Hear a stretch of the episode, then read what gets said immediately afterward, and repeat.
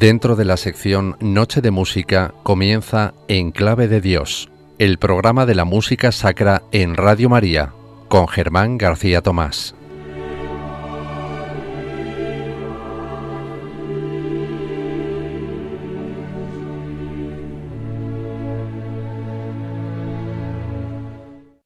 De la casa en hombros, lleváronla al templo, y en una capilla dejaron el féretro. Allí rodearon sus pálidos restos de amarillas velas y de paños negros. Al dar de las ánimas el toque postrero, acabó una vieja sus últimos rezos, cruzó la ancha nave, las puertas gimieron, y el santo recinto quedóse desierto. De un reloj se oía, compasado el péndulo, y de algunos cirios el chisporroteo. Tan medroso y triste, tan oscuro y yerto, todo se encontraba, que pensé un momento, Dios mío, qué solos se quedan los muertos.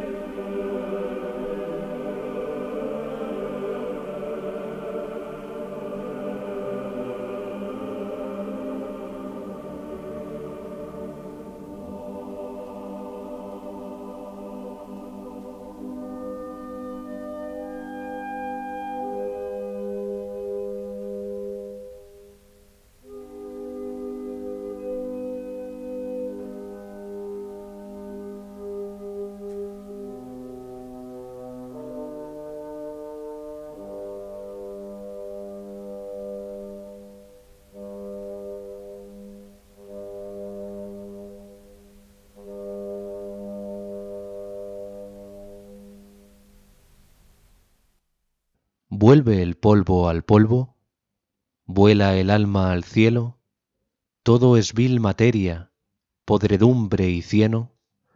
No sé, pero hay algo que explicar no puedo, que al par nos infunde repugnancia y duelo, al dejar tan tristes, tan solos los muertos. Acabamos de escuchar el Pie Jesu del Requiem en Re menor del año 1836 del compositor italiano Luigi Cherubini en la interpretación del coro de Praga dirigido por Josef Veselka y la Orquesta Filarmónica Checa bajo la dirección de Igor Markevich. Y los versos con los que hemos iniciado hoy este programa de Enclave de Dios pertenecen a la rima 73 de Gustavo Adolfo Becker, este gran poeta literato sevillano del que se cumplen 150 años de su fallecimiento en 1870. Había nacido en 1836, curiosamente el mismo año en el que se estrenaba esta pieza musical con la que hemos eh, abierto también musicalmente este espacio de música sacra y hoy en este programa queremos hacer algo muy particular, es em, transitar por algunas composiciones que nos hablan de la muerte en el siglo XIX y que son coetáneas de este genial autor de las rimas y leyendas, el eh, poeta romántico español por antonomasia, Gustavo Adolfo Becker, del que les hemos leído unos eh, versos de esta maravillosa rima que nos habla de, de la muerte en sí. Es, eh, la descripción con todo el lujo de detalles románticos, con toda la imaginería romántica, espiritual, devocional también, ¿no? de la España de su época, de la España del siglo XIX, en esta rima número 73. Y respecto a esta pieza, el Requiem en Re menor de Luigi Cherubini, este compositor que fue famoso por haber eh, dirigido el Conservatorio de París durante muchos años y haber impuesto su eh, autoridad y disciplina respecto al vanguardismo de otros compositores como Héctor Berlioz, que chocó frontalmente con los dictados de Luigi Cherubini, ya lo hemos comentado alguna vez en algún programa que dedicamos al compositor francés, a Héctor Berlioz. Respecto a esta partitura fúnebre, como decimos, esta misa de difuntos, eh, no hay que confundirla con otra es el Requiem en Do menor, este está escrito en la tonalidad igual que la que utilizó Mozart para su Requiem Kegel 626, el Requiem más famoso de la historia de la música. Y el pie Jesu que hemos escuchado no es muy habitual encontrarlo en la mayoría de las misas de difuntos. El pie Jesu combina dos partes del texto latino de la misa de difuntos. Por un lado tenemos el Dies Irae y por otro lado tenemos el Agnus Dei. El texto dice, piadoso Jesús, que quitas los pecados del mundo, dales el descanso. Y Luigi Cherubini, curiosamente, junto con autores como Gabriel Fauré, mucho más adelante, Maurice Duqueflé, John Rutter, Carl Jenkins o Frederick Sixten, incluyeron un Pie Jesu como movimiento independiente de sus respectivas misas de difuntos.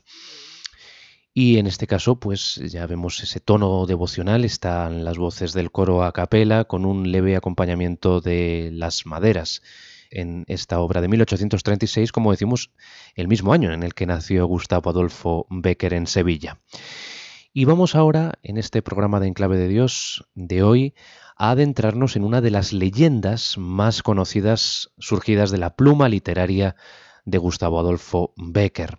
Estamos hablando de la leyenda soriana El Monte de las Ánimas, que entronca con eh, esa conmemoración que hemos eh, eh, realizado hace dos días tan solo de los fieles difuntos y que nos trae también toda esa imaginería romántica entremezclada con el eh, tono religioso devocional que nos hace traslucir, ¿no? También con cierto ambiente tenebroso, tétrico, eh, de misterio, ¿no? Una leyenda realmente de misterio que podría haber escrito el mismo Edgar Allan Poe, ¿no? El creador de la novela de terror, ¿no? Pues eh, vamos a leerles algunos párrafos de esta famosísima, celebérrima leyenda del eh, escritor eh, andaluz que comienza de esta manera.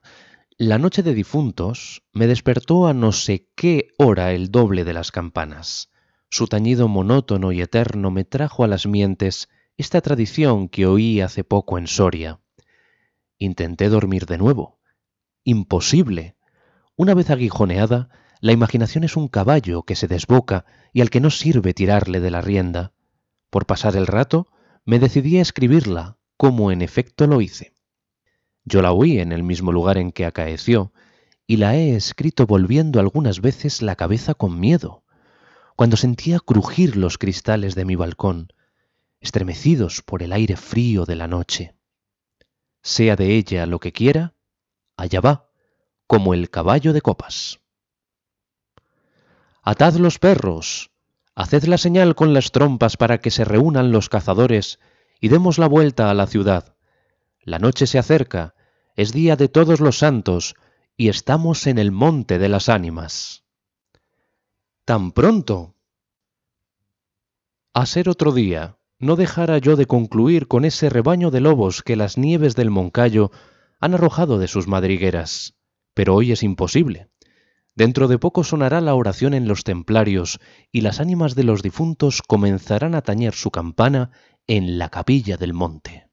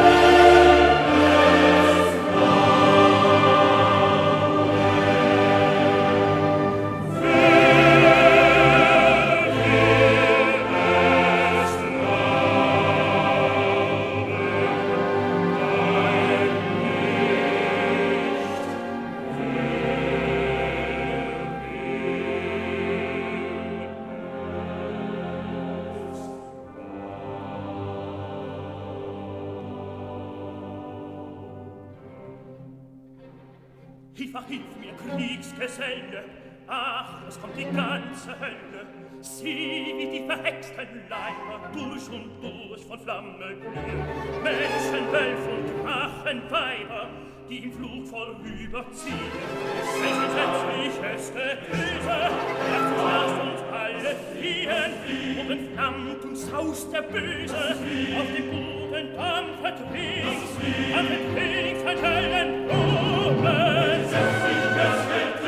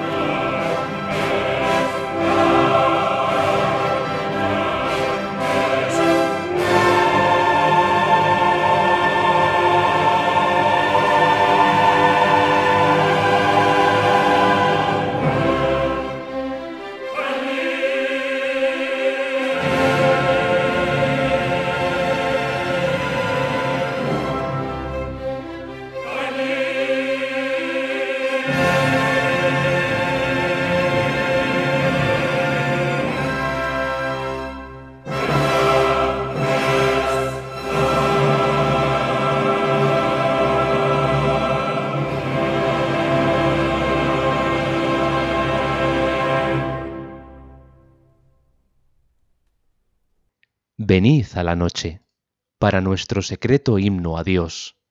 Todavía es de día, te daremos un corazón puro. Tú, en verdad, ahora y siempre, permítelo de tu enemigo. Como la llama se libra del humo, así purifica nuestra felicidad. Imitarán nuestro viejo rito, tu luz es siempre segura.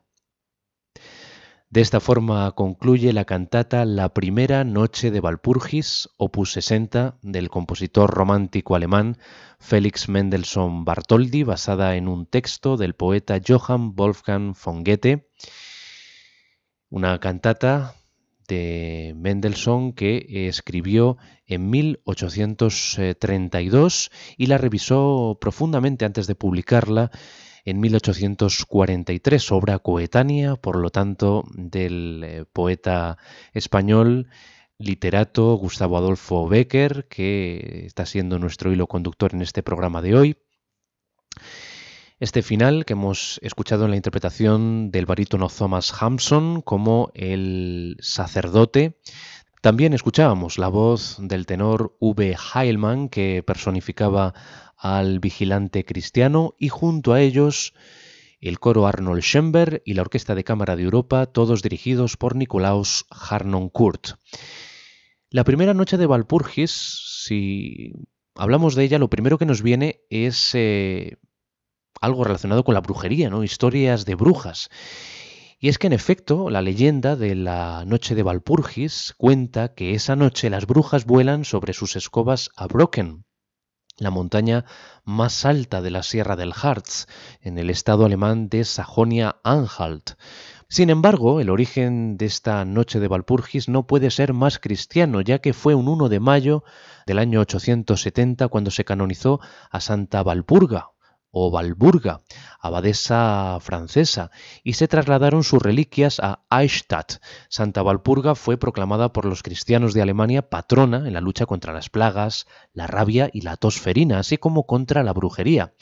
Y paralelamente a las celebraciones paganas, que representan la noche de Valpurgis, en otras partes de Europa se siguen encendiendo hogueras en esa noche para alejar a los espíritus malignos, a las brujas y a las pestes.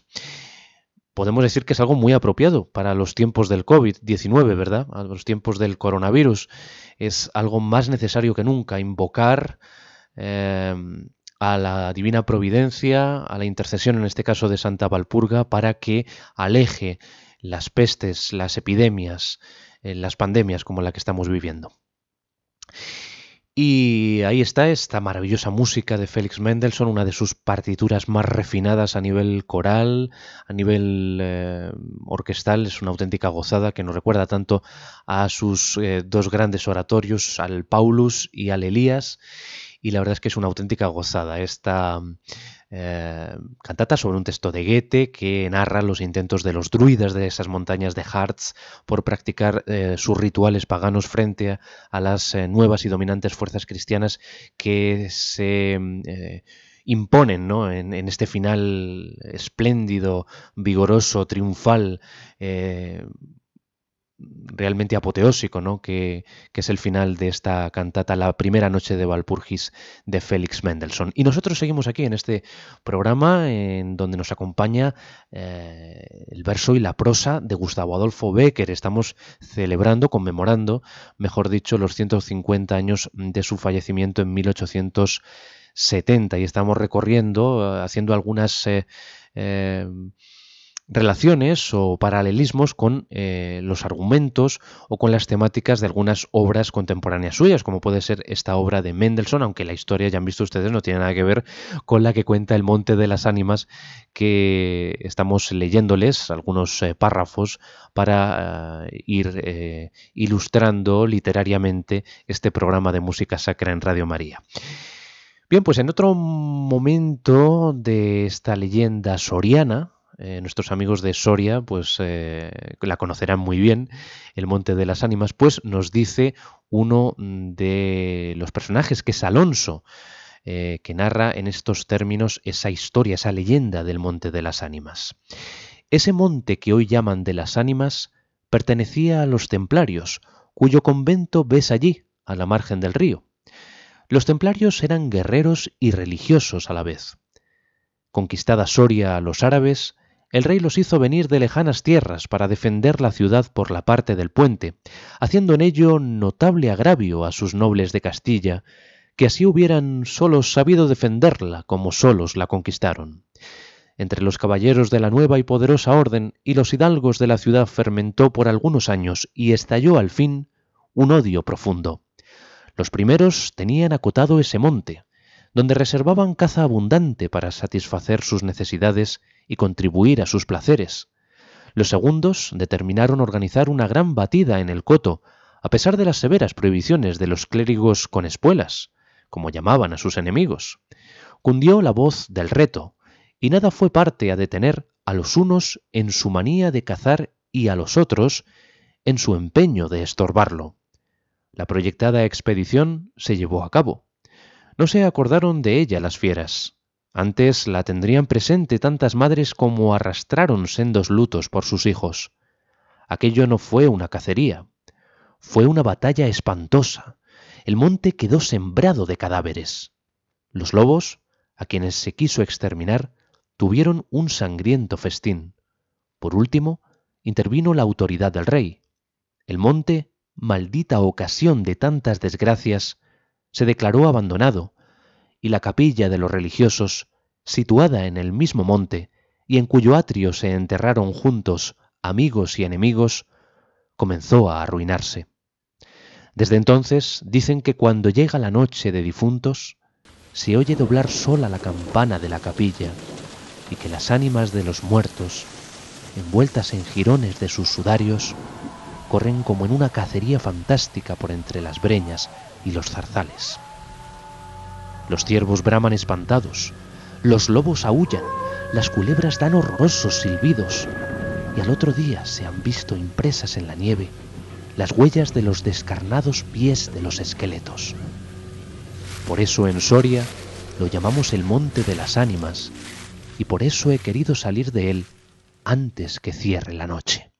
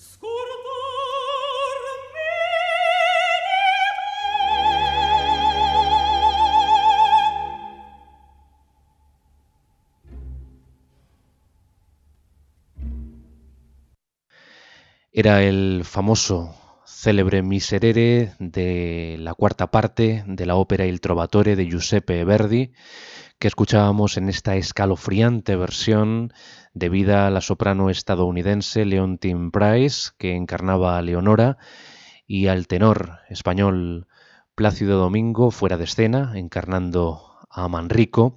Junto a ellos el Ambrosian Opera Chorus y la Orquesta Nueva Filarmonía bajo la dirección de Zubin Meta. Este Miserere, que está inserto en esa cuarta o, cuarto acto de El Trovador de Verdi, basada en la obra homónima de Antonio García Gutiérrez, en la que se basó el libreto de Salvatore Cammarano, el libreto que le prestó a, a Giuseppe Verdi para estrenar esta obra en 1853. Y nosotros seguimos también con ese ambiente de leyenda. Precisamente el ambiente del trovador de Verdi no está muy alejado porque es una historia medieval, en la Edad Media, la que nos presenta Antonio García Gutiérrez en El Trovador. Y tres cuartos de lo mismo nos presenta Gustavo Adolfo Becker en esta leyenda soriana El Monte de las Ánimas. En otro momento de la leyenda tenemos un diálogo y el joven, el joven Alonso, le dice a su amada, En el monte de las ánimas, murmuró, palideciendo y dejándose caer sobre el sitial, en el monte de las ánimas. Luego prosiguió con voz entrecortada y sorda, Tú lo sabes, porque lo habrás oído mil veces. En la ciudad, en toda Castilla, me llaman el rey de los cazadores. No habiendo aún podido probar mis fuerzas en los combates, como mis ascendientes, he llevado a esa diversión, imagen de la guerra, todos los bríos de mi juventud, todo el ardor hereditario en mi raza. La alfombra que pisan tus pies son despojos de fieras que he muerto por mi mano. Yo conozco sus guaridas y sus costumbres, yo he combatido con ellas de día y de noche, a pie y a caballo, solo y en batida, y nadie dirá que me ha visto huir el peligro en ninguna ocasión. Otra noche volaría por esa banda y volaría gozoso como a una fiesta. Y sin embargo, esta noche, esta noche, ¿a qué ocultártelo? Tengo miedo. ¿Oyes? Las campanas doblan. La oración ha sonado en San Juan del Duero. Las ánimas del monte comenzarán ahora a levantar sus amarillentos cráneos de entre las malezas que cubren sus fosas. Las ánimas cuya sola vista puede helar de horror la sangre del más valiente, tornar sus cabellos blancos o arrebatarle en el torbellino de su fantástica carrera como una hoja que arrastra el viento sin que se sepa a dónde.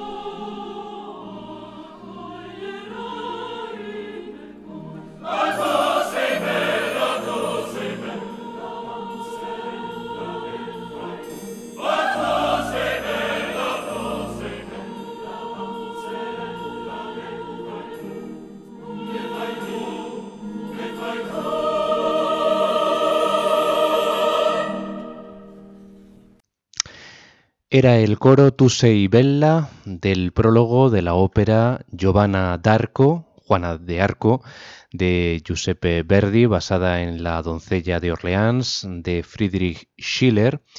Este drama lírico en un prólogo y tres actos con libreto de Temistocle Solera. Escuchábamos al Filarmonia Corvin con la orquesta de la radio de Múnich bajo la dirección de Paolo Carignani. Se trata de un coro en el que podemos escuchar a los espíritus malignos en primer lugar, alabando la belleza de la doncella de Orleans, y luego a los espíritus celestiales, que la dicen que los ángeles han oído su generoso deseo y que Francia será por ella liberada, y para ello la ofrecen yelmo y espada. Como heraldo del Señor, le dicen, elévate, oh espíritu elegido, sé heraldo del Señor, y pobre de ti si amor terrenal acogieras en el corazón. La están invitando a que deje los amores carnales y salga a combatir, a luchar por la liberación de Francia y como mm, guerrero del Señor. Y continuamos en este programa de Enclave de Dios con esta imaginería romántica, religiosa que rodea a El Monte de las Ánimas y a toda la prosa literaria de Gustavo Adolfo Becker, un poeta que fallecía hace 150 años y del que estamos ilustrando musicalmente su maravillosa manera de narrar de contar una historia a través de sus leyendas con estas partituras coetáneas suyas. Esta concretamente es del año 1845, otra nueva obra de Giuseppe Verdi. Vamos con otro extracto de esta maravillosa leyenda soriana. Y cerrando los ojos, intentó dormir, pero en vano había hecho un esfuerzo sobre sí misma.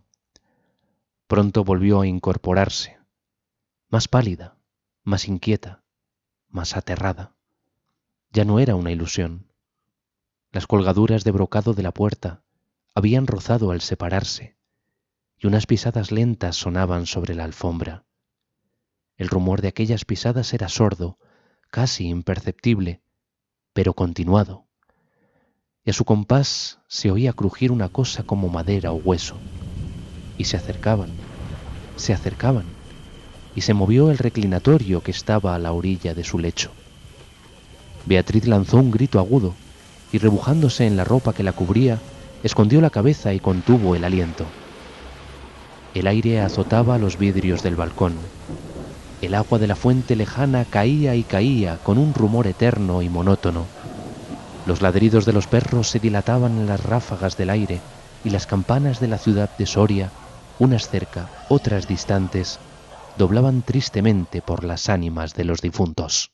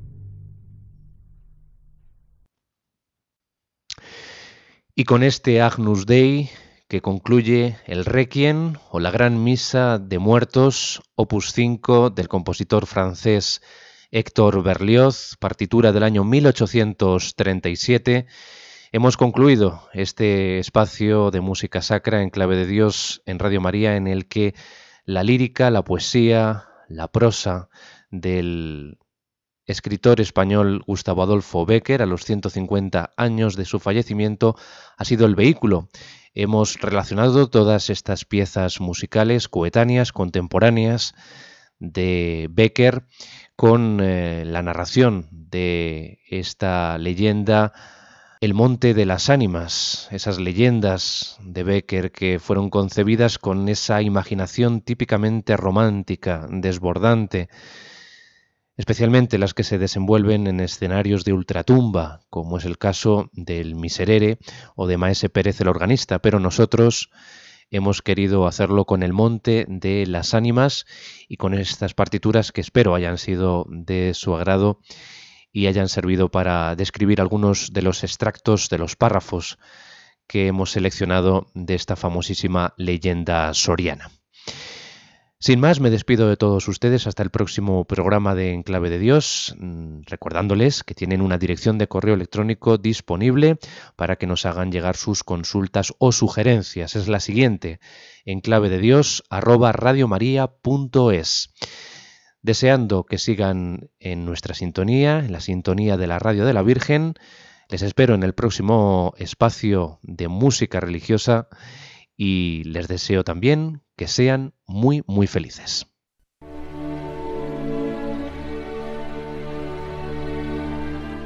Y así termina En Clave de Dios con Germán García Tomás.